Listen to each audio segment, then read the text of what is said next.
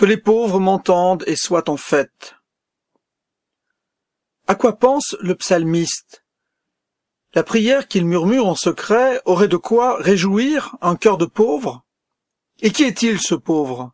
Qui, sinon le petit parmi nous, celui qui vit sans pouvoir sur les autres et qui est sans cesse exposé à la violence des injustes, à la merci des puissants. Mais un petit, un pauvre, celui qui n'a rien à lui, de quoi peut-il bien se réjouir? De tout bien, de tout ce qu'il reçoit de bon et qui lui fait aimer la vie, de mille petites choses qui lui font traverser les épreuves du quotidien portées par l'espérance. Il se réjouit du pain, comme de l'amitié partagée.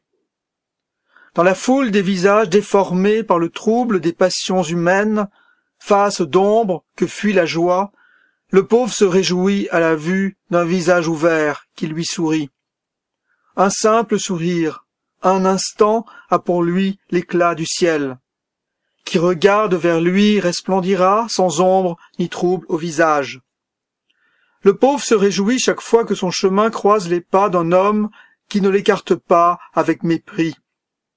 Signe que cet homme-là ne place pas sa gloire en lui-même, mais en Dieu, Père des pauvres.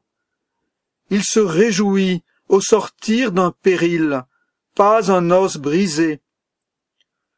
Il se réjouit de pouvoir se glisser dans l'enclos du Seigneur sous la protection de son ange.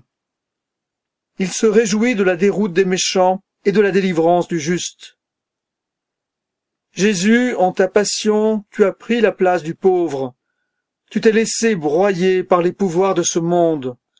Par l'enseignement de ta passion, fais-nous aimer le pauvre, le petit, en nous et chez nos frères humains.